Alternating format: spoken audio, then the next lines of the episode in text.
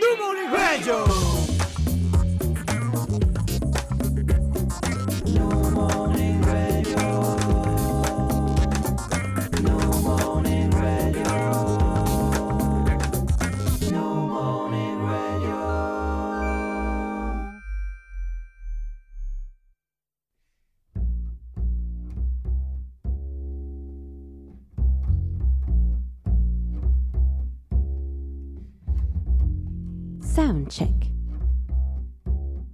Belkacem Méziane.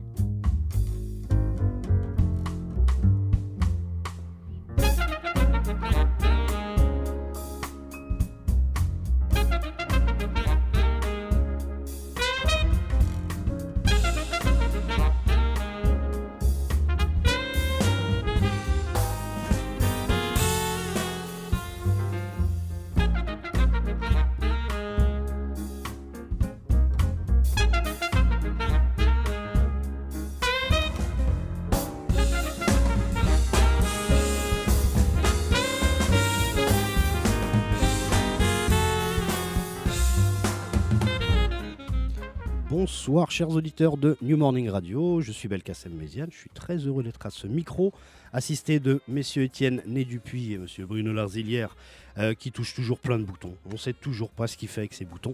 On est très heureux euh, de vous présenter euh, ce soundcheck ce soir, dédié à, enfin dédié en tout cas consacré à ce grand guitariste qu'on accueille ce soir sur la scène du New Morning. Ce monsieur s'appelait en tout cas son nom de naissance était Pat Azzara, on le connaît bien mieux sur le sous le nom pardon, de Pat Martino, un guitariste légendaire. Vous allez, j'espère, en tout cas comprendre pourquoi il est légendaire.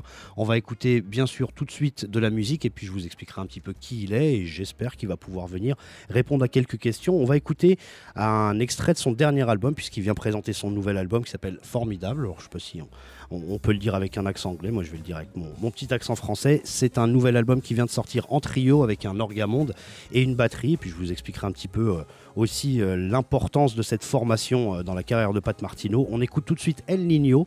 Alors El Nino, c'est un titre euh, qui a été composé par Joe, Joey Calderazzo, qui est un pianiste exceptionnel, et c'est un, un, titre qui était sorti sur un album de Michael Brecker à la fin des années 90. Je vous propose la version de Pat Martino, El Nino.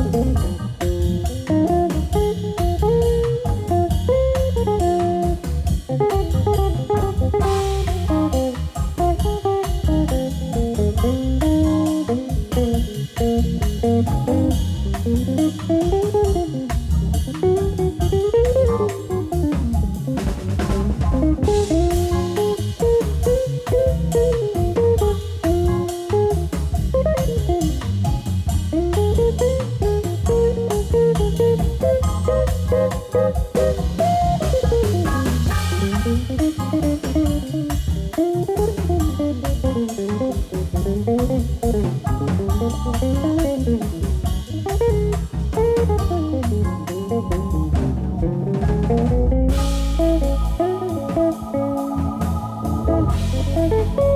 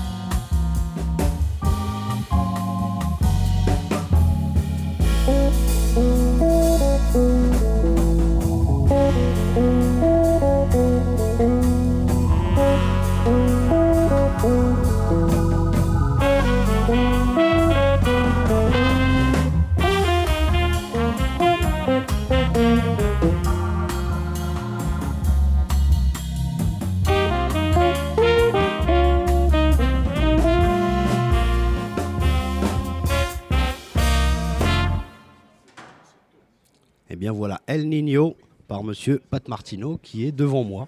Alors, Euh, cette émission, alors pendant qu'il est en train de, finir de signer, parce qu'il est en train de signer un autographe pour un, un grand ami, cette émission, je voudrais la dédier justement à la personne qui m'a fait découvrir ce, ce grand guitariste. Euh, il est sans doute à l'écoute. Euh, ce monsieur s'appelle Kamel. Il est guitariste lui aussi. Voilà, cette, cette émission lui est dédiée. Donc on a entendu un extrait de ce dernier album. Il y a bien sûr ce, ce, trio. Ce trio donc euh, légendaire, cette formation dont on avait déjà parlé quand on avait reçu euh, Lonnie Smith, Euh, c'est une formation euh, assez classique dans, dans- dans l'histoire du jazz, euh, ce qu'on appelle le organ trio. Et donc voilà, Monsieur Parti- Pat Martino pardon est devant moi et euh, bah, on va quand même euh, l'accueillir. Hi, Mr. Martino. Thank you very much to be here. Hello, it's a pleasure. Oh, it's a pleasure for us. It's Thank a, you. It's a pleasure for us. Uh, you are here to um, to play your last album. Um, what is the name? Because in French we say formidable. How do you spell it in The album is titled Formidable. formidable? Okay, thank you. yes. And we can only play some of the cuts from the album because the album was uh, recorded with a quintet. Yeah. And we have only a trio here tonight. Okay. Uh, and the quintet, uh, in it's the trio plus a Plus sax two sa- saxophones and uh, flugelhorn and trumpet. and trumpet. Yeah. And, and the sax player is the, the son of a, a great uh, great sax player who's Yes. called Gary Newwood. Uh, Niewood. Yes. Niewood, sorry, Niewood. Yes. Niewood, thank you very much. It's Adam Niewood. Adam yeah. Niewood. Okay, how um, how did you meet?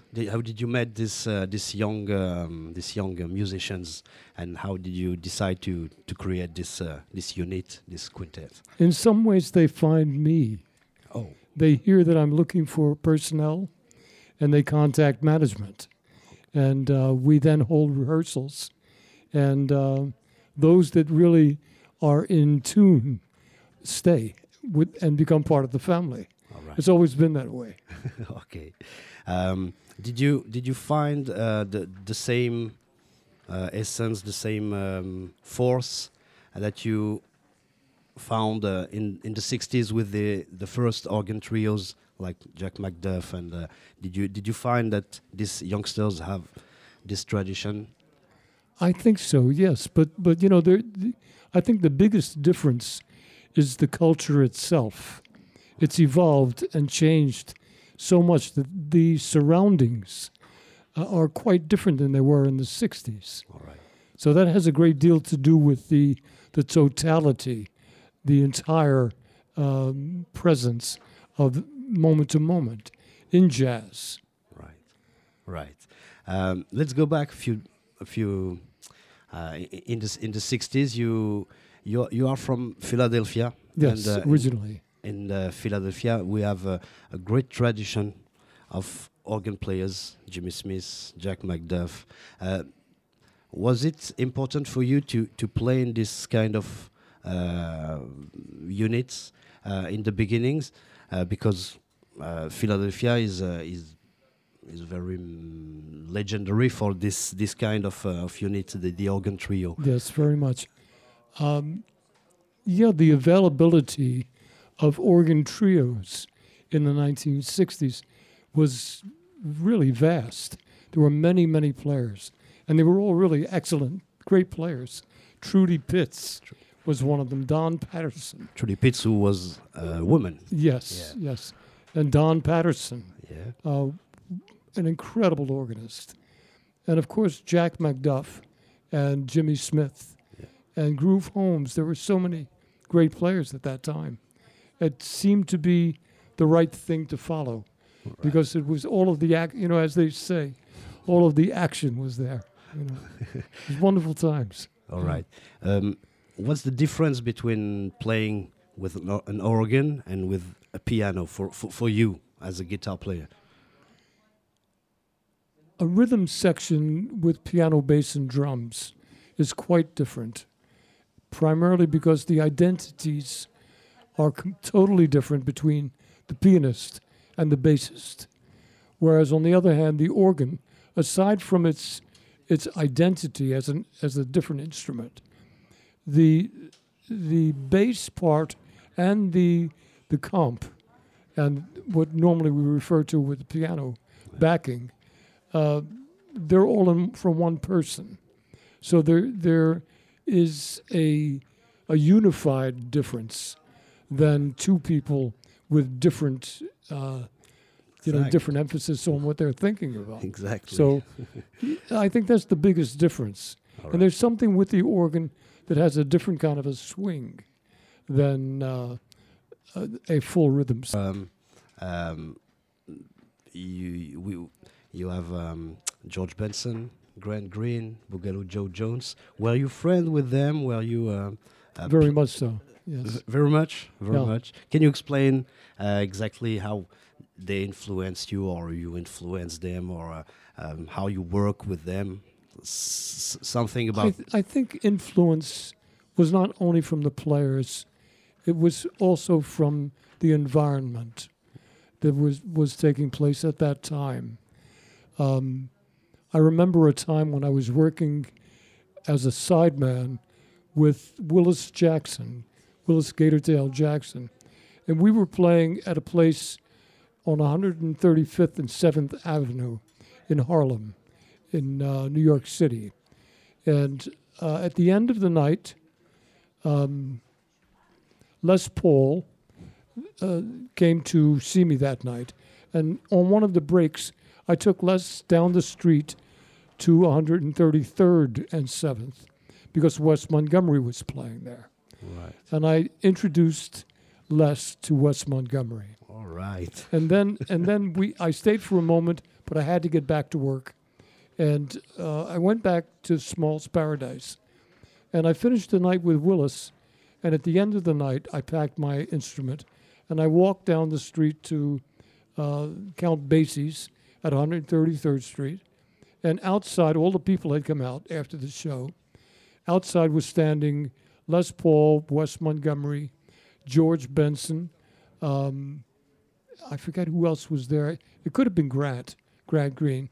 And, and I joined with them, and we all went and had breakfast together All right. down the street. You know, so there was a lot of living like that, and I think uh, there were a great number of influences to keep up with the uh, the individuals and the enjoyment of each other through the years. You know, so yeah, there was a great deal of influence to each other. Yeah, thank you very much for this uh, this history. Um, at this time, a lot of uh, guitar players were uh, influenced by psych- psychedelic uh, music. Um, you had Jimi Hendrix at this time, who was great, Sure. um, and you played in uh, in an album called uh, ba- ba- Baiyina. Ba- yeah, Baiyina, sure. sorry. Um, 1968. Yeah, 1968. T- tell us about this influence of psychedelic music, but not only in music, um, uh, even in your philosophy, your your um, creation, your uh, kind of, of of of living. I don't know. Well, I, I think um, at that time in my life, I had been exposed to quite a number of different uh, spiritual followings. Um, I had looked into the Quran, I had looked into the I Ching from China, I had looked into quite a number of, of religious, spiritual followings, you know. And that opened up doorways into music that I had never experienced before. And one of them was, was uh, Indian music with ragas and uh, tala systems. And I got very interested in that. And that's what really brought Baiyina around Yeah, uh, the use of the tambura uh, as a back as a background yeah, uh, drone, um, and the composition itself had a great deal to do with some of my reflections on Indian music. So there were many things at that time. Baiyina was one of them.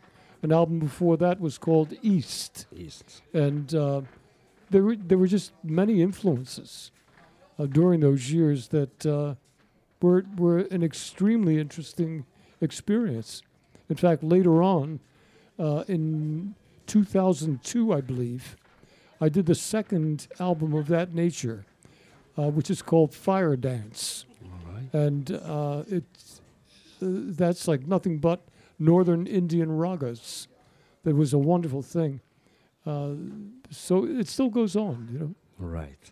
Uh, at this time, a lot of um, great guitar players uh, took a lot of effects, uh, used a lot of uh, distortion, Yes. uh, wah wah, and stuff Sure. like that. Um, I believe, tell me if I'm wrong, I believe that you have not uh, followed this this uh, th- this way like um, John McLaughlin or uh, sure. Al Di Meola or any.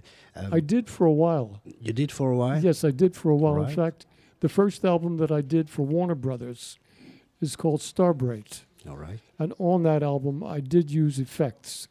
And then w- there was Joyous Lake. We have Uh, we have a tune from Joyous Lake. Wonderful.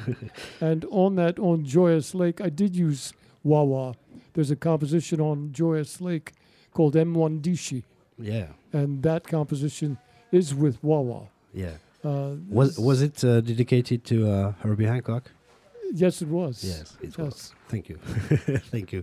Uh, In I- I, fact, w- it I was was not sure. The composition was uh, Ken, Kenwood Denard's composition. uh, the, the, the drummer, The drummer, the yes. drummer at this time uh, in Yeah. in your band there, and um, after that we.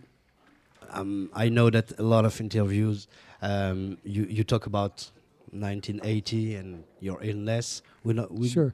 we're gonna be short about that because we, we want to talk about the music. But uh, how did you exactly uh, recover the way you were you were you were playing before this uh, this? Uh, um, I can I can spell it in English. I'm sorry, but sure. uh, aneur- it was aneurysm. aneurysm. Thank you very yeah, much. Yeah, it was a, a, a brain operation, a, operation uh, arterial venous malformation.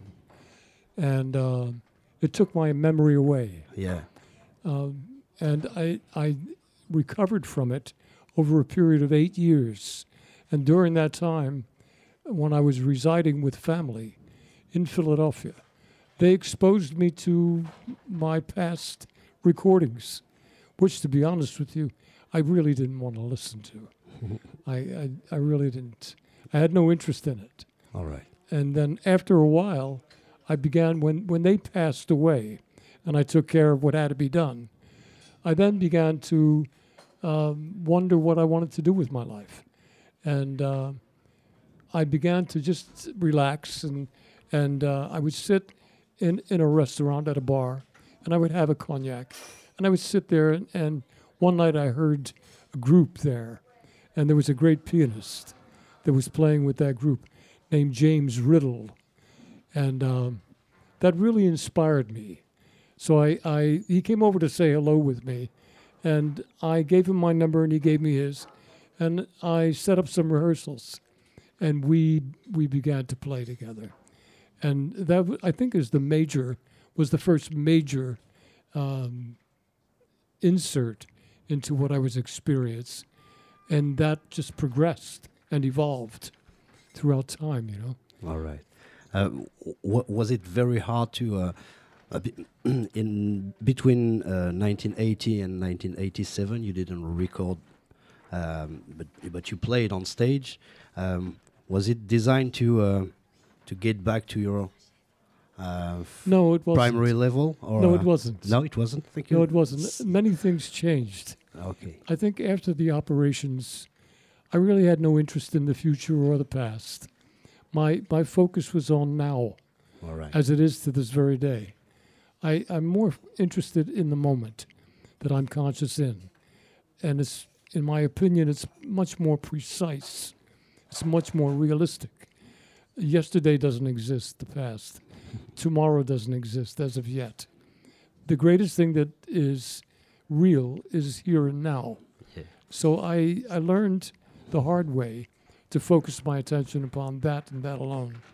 And that's very rewarding, you know. Yeah.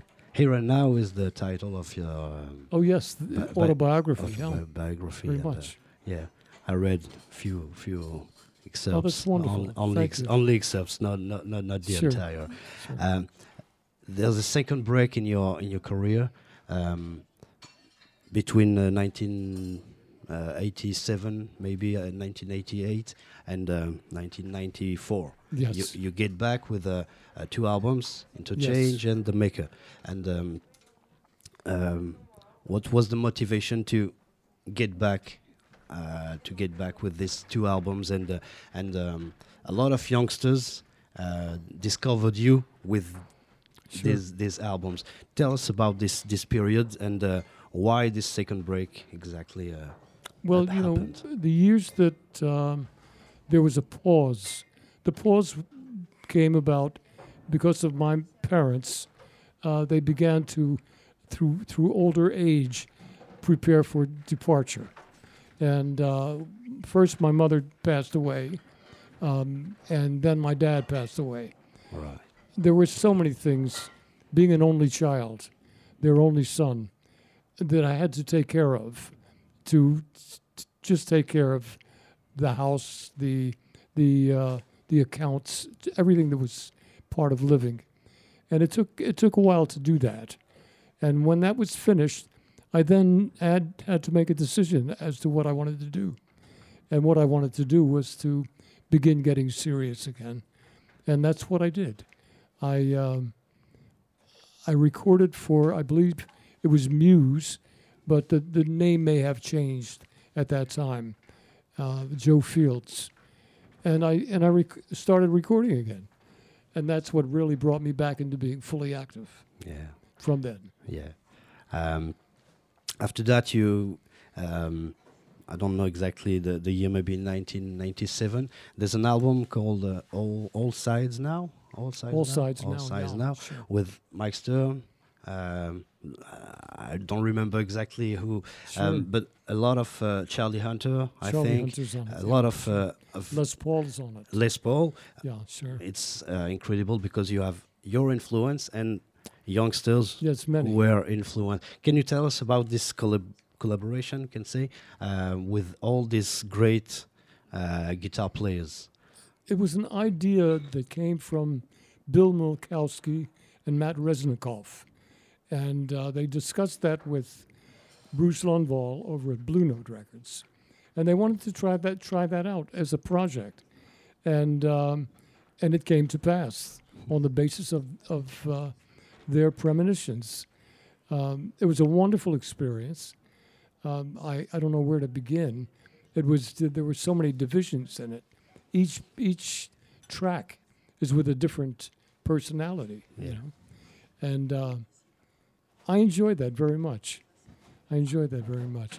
It was a moment of, of departure. It was on the side, and it, it it wasn't strictly involved in my personal interests. It had a lot to do with a conglomeration of great players. Right.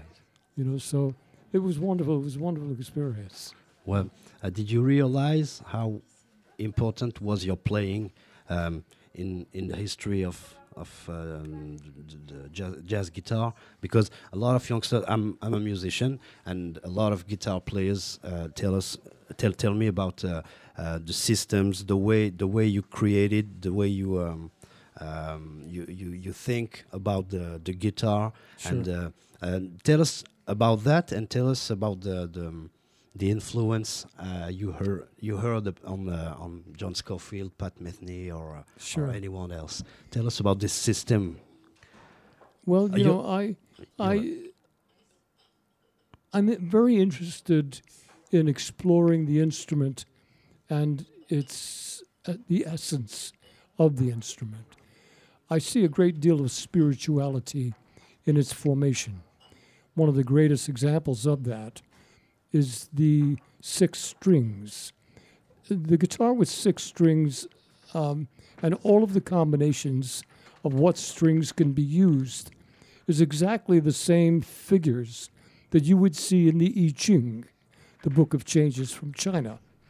The only difference is the hexagrams are 64 hexagrams of straight and broken lines.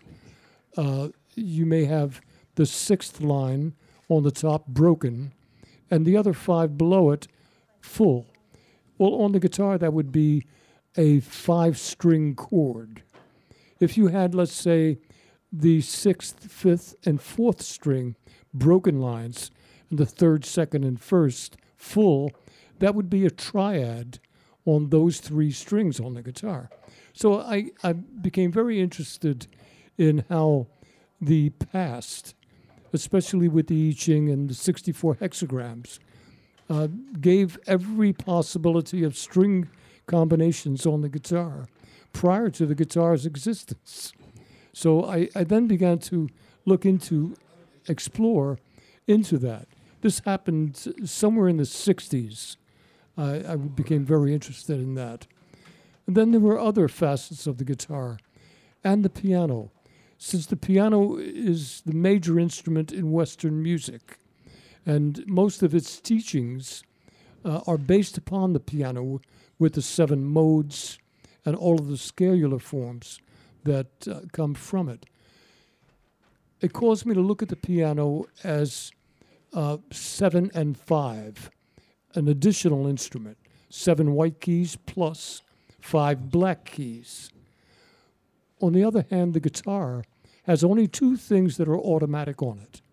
Like the, the piano has two things automatic on it it has the, the major scales, it has the, the C major scale, and all of its seven modes. And it has all of the pentatonic additions. And of course, combinated, they become chromatic in full. Well, the guitar has two things on it that are totally different than that. And those two things are a three note triad called the augmented chord and a four note tri- a four note cluster called the diminished chord. When you looked at the guitar and you and you and you played a triad of an augmented form, four of them in a row horizontally were all majors, all 12 keys of majors and minors came from that by the movement of any single note in any one of the triads, either in descent or ascent. Descent gave you a major, three of them in each triad, and ascent gave you their relative minor, Right. three of them in each triad. So three times four is 12 keys of all the majors and all the minors. The diminished uh, form, a four note cluster. Anything lowered in that became the root of a dominant seventh chord. There were four dominant seventh chords in each diminished chord. Three in a row gave you all 12 keys. And then by raising it instead of lowering it, it gave you the seventh of a minor seven flat five chord. and there were 12 keys of that.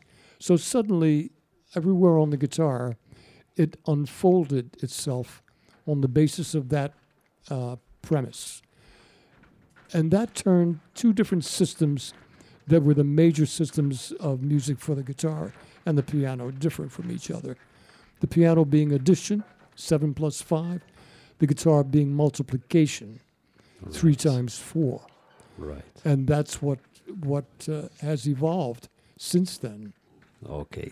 Thank you very much for this explanation. You're welcome. it's it's not very easy to to, to it's understand. very difficult. That's very difficult very to- very easy keep- to, very not easy to do, to understand but uh, um, um, I think a lot of guitar players Guitar, will guitar be will, players will, will understand, be yeah. uh, will be glad to to hear you uh, explain exactly how you, you, you think about this uh, sure. th- this instrument. Two two last questions. Um, uh, in 2006, uh, you remember um, a lot um, a great influence Wes Montgomery. Sure. We cannot do this interview without hearing from you uh, about this uh, this great this great player. Um, Yes.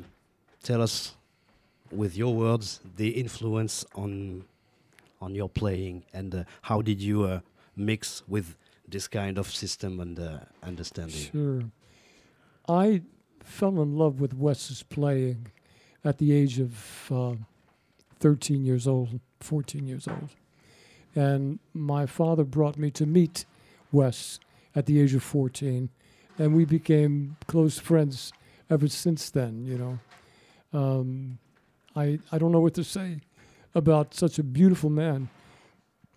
I think the greatest thing I, I learned from witnessing and experiencing Wes was that the guitar was second nature to him. that he wasn't the kind of person that was separate from the people because the guitar was his main priority. He was so gifted that whenever he picked it up, it sang. Uh, he didn't practice. you know, the word practice, there's two meanings with the use of that word. One is the student trying to become something that he or she is not as of yet. And the other is uh, a physician, a doctor, who has uh, a responsibility and who carries that out to help others. That's they, they both are in the midst of a practice. I saw that Wes had a practice. He was more like a, a doctor than he was um, a, a growing musician. That was self built and innate within him. And it, it poured out of him like magic, like sparkles. So that, you know, is something that really affected me as well. Seeing that at the age of 13, uh, seeing him at that performance leave his guitar on the stage and walk over to the bar to talk with us and meet this young this young little boy whose eyes were wide open sparkling with Im- imagination you know uh, You're I- still a young guy with eyes sparkling. yes of course i give him credit for that too okay, thank you for these words. Um, you said um, the important, the the only thing uh, living is here and now. So tonight, um, what what you gonna play, without uh, saying uh, which titles or, uh, but uh, w- d- will you will you go um, in the past? Will you play on the ori- ori- originals, uh, standards? Tell us about what. there will be a lot of originals There will also be some standards. As far as what is going to be played and why it's going to be played, that's very similar to uh, a discussion uh, amongst friendship. And whatever the topic comes up is what we think about, you know. Right. So it depends upon what we're talking about uh, prior to the set. Okay. And, uh, and then it goes from there, you know. Okay, thank you very much. We are very honored to to have you on Thank on, you on so our much. show. Thank you very much. You are at home here, and a lot of people. It's are so wonderful uh, to be back. Uh, yeah, thank you very much. This place is. Um, It's a great place. It's a great place, and uh, it's great because you you, you come to play here. So thank many, you, yeah. thank you very much. The um, the you. next tune is uh, uh, we have uh, started with uh, El Nino from Oh, the la- yes, from the okay. last album, uh, and um, the um, the next I'm sorry is from Willis Jackson. Uh, with the the the tune is no, oh, it's very difficult to say from it. Northern like southern. I don't I- know. It's hard to even remember Uh, that back that you, far. you don't you don't remember that? I Li- don't remember. I'll be surprised. Listen to this. It's a classic. Uh, it's from uh, the, the, the the first sessions with uh, Willis Jackson. And That's thank, thank you very much. And uh, it was very a great pleasure for us. Thank Really you very my much, pleasure Mr. as well. Thank you. very Thank you so much. Thank you.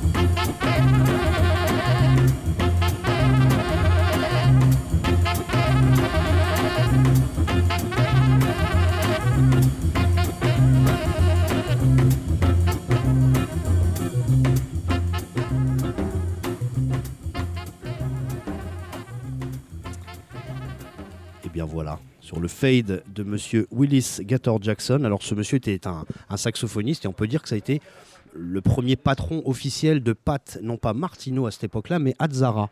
Euh, comme j'ai dit au début de cette émission, c'est son nom de naissance. Et en fait, les premiers albums enregistrés par euh, Pat, donc Azzara, euh, étaient en fait au- en soutien de ce saxophoniste, qui est un saxophoniste de jazz, bien sûr, mais aussi qui a énormément contribué au, rhythm and blues, au soul jazz, au boogaloo. Voilà, toute cette, toute cette, voilà, cette catégorie de, de, de sons. Et dedans, bah, voilà, comme euh, on parlait, on a eu une belle interview avec monsieur, euh, monsieur Martineau. On parlait un petit peu des, organistes. Il y a Brother Jack McDuff. C'est comme ça aussi qu'ensuite euh, Pat Martineau a joué pour lui aussi. Il y a des albums à cette époque-là qui sont qui sont assez hum, marrants, enfin pas, pas aussi marrant que ça, mais en fait c'est juste que c'est représentatif aussi de, de- de cette époque-là. Vous avez des albums de Jack McDuff où on a soit Pat Martino, soit George Benson, soit Grant Green, euh, des guitaristes qui étaient euh, euh, non pas ses concurrents à cette époque-là, puisque il a, confirmé qu'il était très très très ami avec, Benson et Grant Green. Donc c'est une période où le, soul jazz et ce qu'on entendra ce soir en, trio, orgue, batterie, guitare, est on va dire une continuité un petit peu de tout ça. Je pense que Pat Martino est toujours entre guillemets dans cette lignée, dans, cette, dans, ce style de musique qu'on appelle le soul jazz assez, assez facilement, mais euh, bien sûr avec euh, un, bagage bebop, un, un bagage hard bop aussi, puisque euh, on est quand même proche des Horace Silver, des Art Blackie, etc., etc. Donc à cette époque-là, voilà, c'est ce petit jeune Pat Azzara qui a une vingtaine d'années à peu près, il est en 44. Donc là, on a écouté un, titre de 63-64 environ. Donc euh, à, une- à- à- à 20 ans, on voit, bien que ce guitariste est très très prometteur. Alors il nous a parlé bah, voilà, de ses connexions avec Wes Montgomery, avec Les Paul, qui était une, influence. hein, euh, ces influences, on n'en a pas trop trop parlé, parce que bon, voilà, il fallait faire court aussi au niveau de l'interview, mais on peut, euh, on peut citer aussi Johnny Smith, on peut citer Django Reinhardt aussi. Vous pouvez même trouver une vidéo sur YouTube où Pat Martino joue Nuage. Et croyez-moi que finalement, on s'aperçoit vraiment que le, jeu de Django l'a influencé. Bon, il y en a, euh, il y en a bien sûr d'autres. Et puis, on a parlé de son, peut-être de son influence principale, Wes Montgomery aussi. Euh, à cette époque-là, bah voilà, il est, il est, voilà, il employé énormément par beaucoup d'organistes de Philadelphie principalement. Et puis il va sortir un premier album en 67 qui s'appelle El Hombre, euh, un titre qui continue à jouer encore aujourd'hui. hein. D'ailleurs, je crois qu'il y a une version sur ce dernier album. Il va sortir plusieurs albums euh, euh, dont on parlait tout à l'heure, euh, euh, ou Bayana, je ne sais plus exactement comment ça s'écrit. Il est passé par une petite phase un petit peu psychédélique où vous avez voilà, des, flûtes, des, sonorités de sitar indien, voilà, toutes sortes de choses. Et bah voilà, chaque année, il y avait un, ou deux albums. Il a été assez productif à, cette époque-là. Et en, en- en 74, on, va écouter un titre de 74 qui s'appelle Passata des euh, en guitare, pardon, pardon, excusez-moi. En fait, l'ordi est un peu loin. Ne te moque pas, Bruno Larzilière. L'ordi est un peu loin. Je n'ai pas vu le mot. Donc Passata en guitare et euh, c'est un, titre que je voulais vous faire écouter puisque on a entendu pour l'instant des, euh, morceaux avec des groupes, avec de la batterie, de la basse, etc. Là, on l'entendra tout seul. Vous allez voir l'art de, de, de Monsieur Pat Martino tout seul sur Passata en guitare.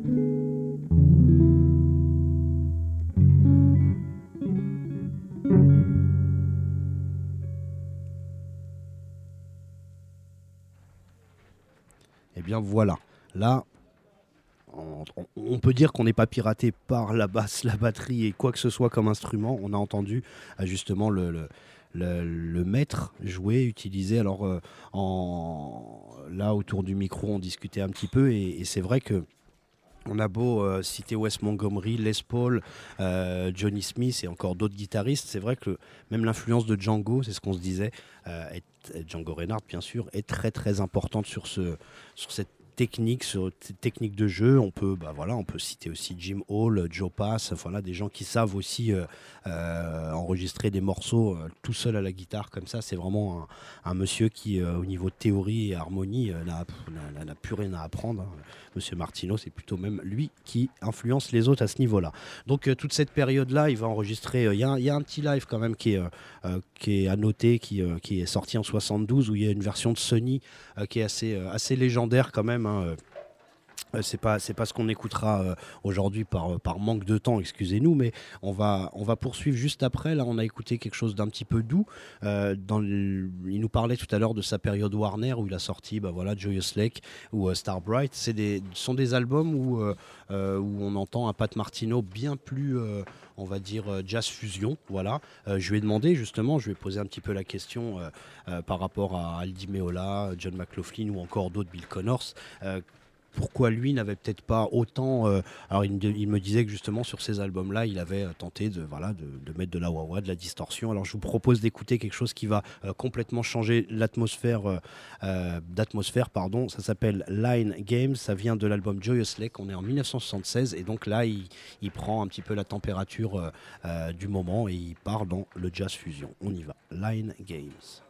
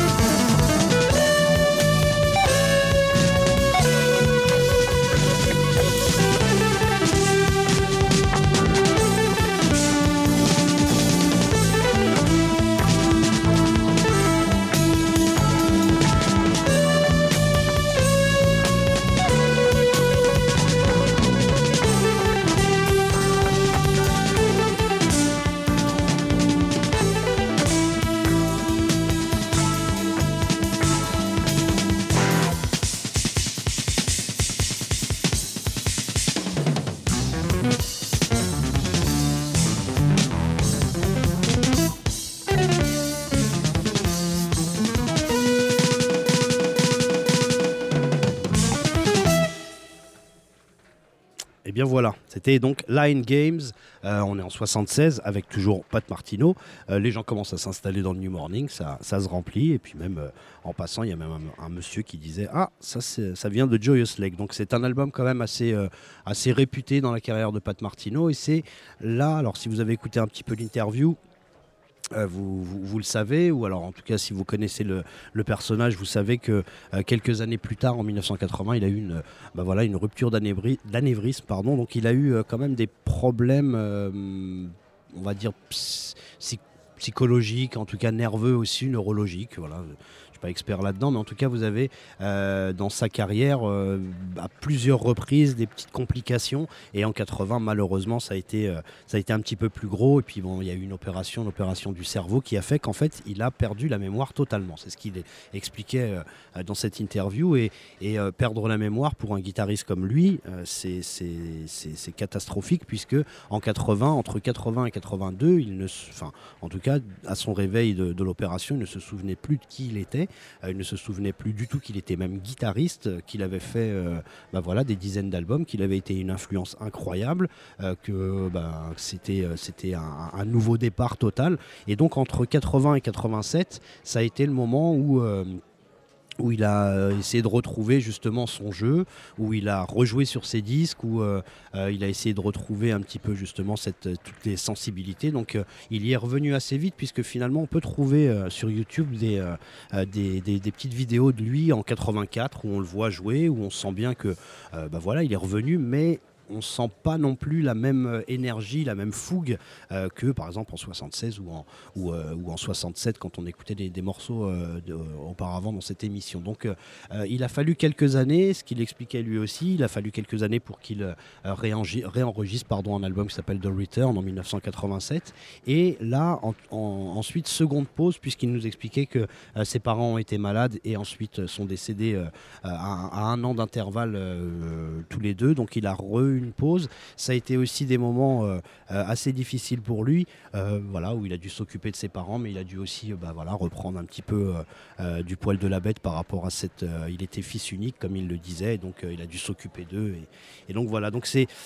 Si j'explique tout ça, c'est que vraiment ce monsieur-là, euh, ressortir d'une d'une grosse opération, d'un- trou de mémoire, c'est même pas un trou de mémoire, c'est une, euh, amnésie totale, euh, revenir aussi de, bah, voilà, de, s'être occupé de ses parents pendant quelques années, de les avoir perdus et d'avoir fait euh, deux, gros breaks comme ça de plusieurs années dans sa carrière.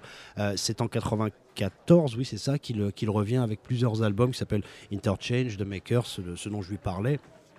Et c'est aussi euh, la période où euh, euh, on, a redécouvert ce monsieur-là, puisque dans les années 80, il n'était pas du tout présent, il n'a pas, quasiment pas fait d'album. Donc ça a été le moment où, bah, bien sûr, hein, John Scofield, Mike Stern, Pat Metheny, voilà, pour les trois principaux, en- entre guillemets, c'est eux qui ont pris, bah, bien sûr, voilà, qui, ont- qui sont devenus des, des- vedettes.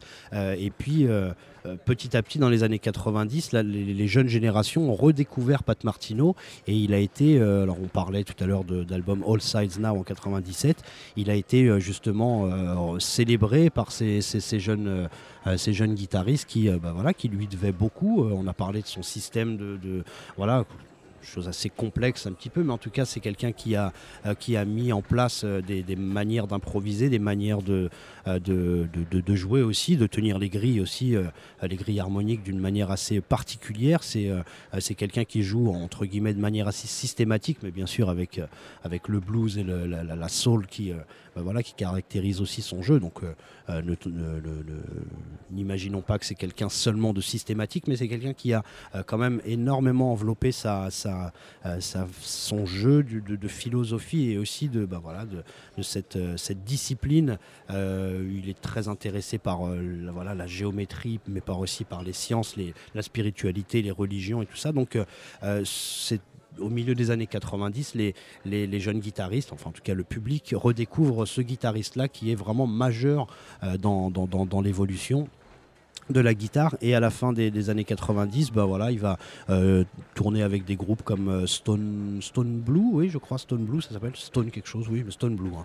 Euh, et il y a un jeune un jeune saxophoniste de l'époque qui s'appelle Eric Alexander. Aujourd'hui Eric Alexander est quelqu'un de très très très connu. Et bah voilà c'est à cette époque là il a enregistré Pat Martino a enregistré avec Eric Ale- Alexander sur plusieurs albums. Je vous propose d'écouter un titre qui à mon avis, euh, sera joué ce soir sur scène. Ça s'appelle Lean Years et ça vient d'un live qui s'appelle Indéniable. Voilà, je vais le dire avec l'accent français. C'est beaucoup moins risqué. On y va pour Lean Years.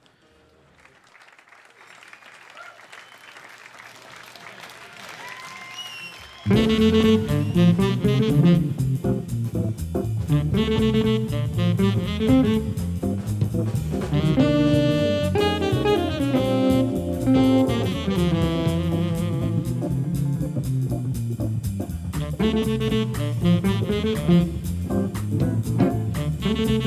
you.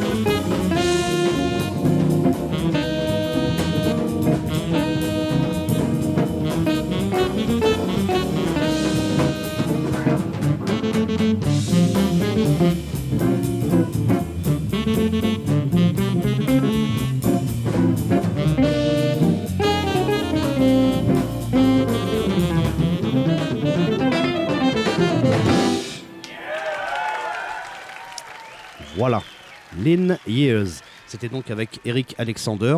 Euh, ça date du début des années 2000. Je ne l'ai pas noté forcément la date, mais vous trouverez ça sur un live qui s'appelle euh, Indéniable. Voilà, Indéniable. Alors euh, on en est arrivé aux années 2000. Euh, on a parlé donc de ses influences. Il y en a une qui a été euh, qui a été principale dans sa carrière. c'est celle de Wes, de Wes Montgomery, pardon. Si vous ne connaissez pas, je pense qu'il va falloir quand même que vous remédiez à ce à ce grand problème. Wes Montgomery, c'est un, guitariste. On va dire de la fin des années 50, début des années 60, qui a révolutionné la guitare avec un jeu au pouce, un jeu avec en jouant sur les octaves. Voilà, c'est quelqu'un qui a euh, énormément fait avancer aussi les, techniques, qui étaient très très très lyriques, qui avait un, jeu euh, un, jeu avec cette sonorité qu'on retrouve encore, euh, bah voilà, qu'on retrouve chez George Benson, chez Grant Green, Pat Martino. Aujourd'hui, plus récemment, des gens comme, comme Peter Bernstein, Bernstein, je sais pas comment on dit exactement. et donc c'est un, un, un jeu, voilà, c'est un jeu qui a, qui a marqué profondément Pat Martino. On en a parlé plusieurs fois durant cette interview. Et en 2006, il lui a rendu hommage dans tout un album. Moi, je vous propose d'écouter l'un des titres les plus célèbres de, Wes Montgomery, c'est Road Song. Euh, et c'est non pas celle de Wes Montgomery, mais bien sûr celle de Pat Martino.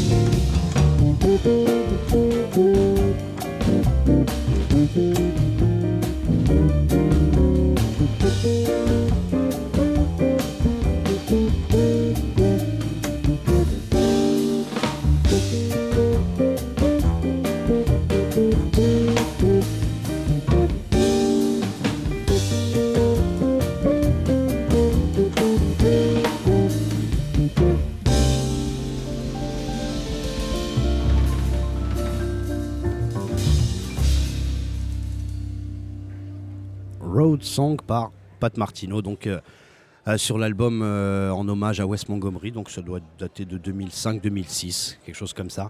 Voilà, on a. Alors il y a quelque chose dont je suis assez content ce soir, Bruno, pour cette émission, c'est qu'on a laissé les morceaux en entier.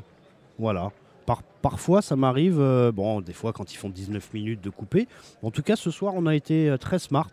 Euh, à l'image de, l'invité qu'on a eu, euh, si vous l'aviez vu, voilà, si vous l'aviez vu devant nous, euh, répondre aux questions, répondre à cette interview, on aurait dit que c'était quelqu'un qu'on conna- qu'on connaissait depuis 20 ans, d'une humilité avec un sourire constant. Enfin voilà, c'est pas le seul.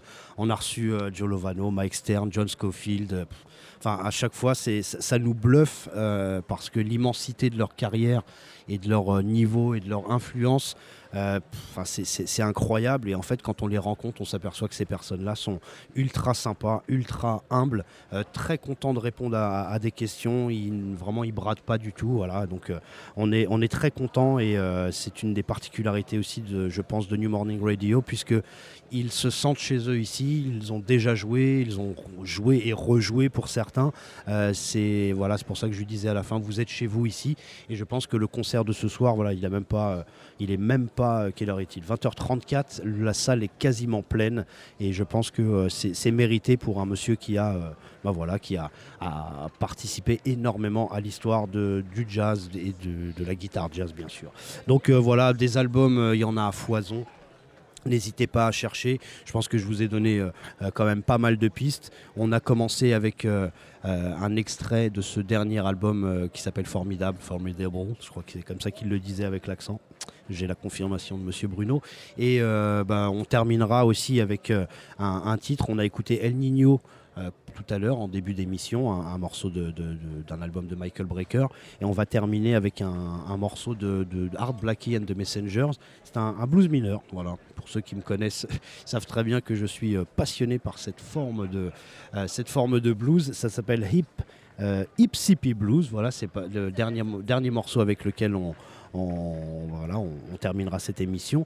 Je vais remercier bien sûr Monsieur Bruno Larzilière, Monsieur Étienne Né Dupuis qui m'ont euh, assisté et, euh, euh, et- très bien puisque voilà, ça faisait quelques temps que j'étais pas venu et donc j'avais besoin j'avais besoin de votre aide. Merci beaucoup, les gars. Euh, N'hésitez pas à continuer à écouter les émissions bah, voilà, de Rebecca, Rebecca Dry, de JP Mano, de Lionel Eskenazi, David Unger. Voilà, vous avez euh, euh, des podcasts, des podcasts sur, sur New Morning Radio. Vous n'hésitez pas à écouter parce que je pense qu'on on, voilà, on essaye d'aller un petit peut-être un petit peu plus loin en tout cas avec des artistes qui, euh, euh, viennent en même temps jouer sur cette scène donc euh, voilà ce soir c'était Pat Martino un monsieur que, que je, qualifierais de, phénix, puisque le phénix renaît de ses cendres, euh, c'est un oiseau de la mythologie. Et bien, pour moi, ce monsieur qui a survécu à cette, à cette, euh, cette rupture d'anévrisme, à cette, euh, à cette amnésie, ensuite encore d'autres choses euh, dont je- dont j'ai parlé durant cette émission. Pour moi, ce monsieur, il est, il est, incroyable et le voir aujourd'hui sourire comme ça et jouer comme j'ai entendu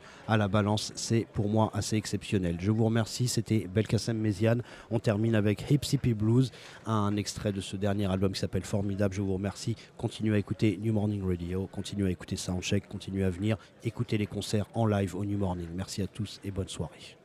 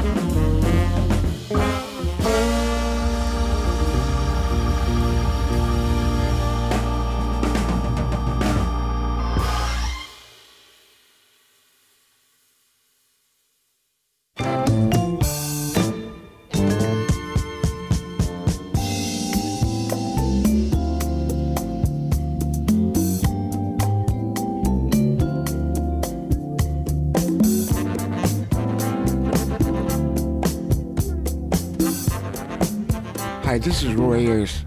You're listening to New Morning Radio. Check it out.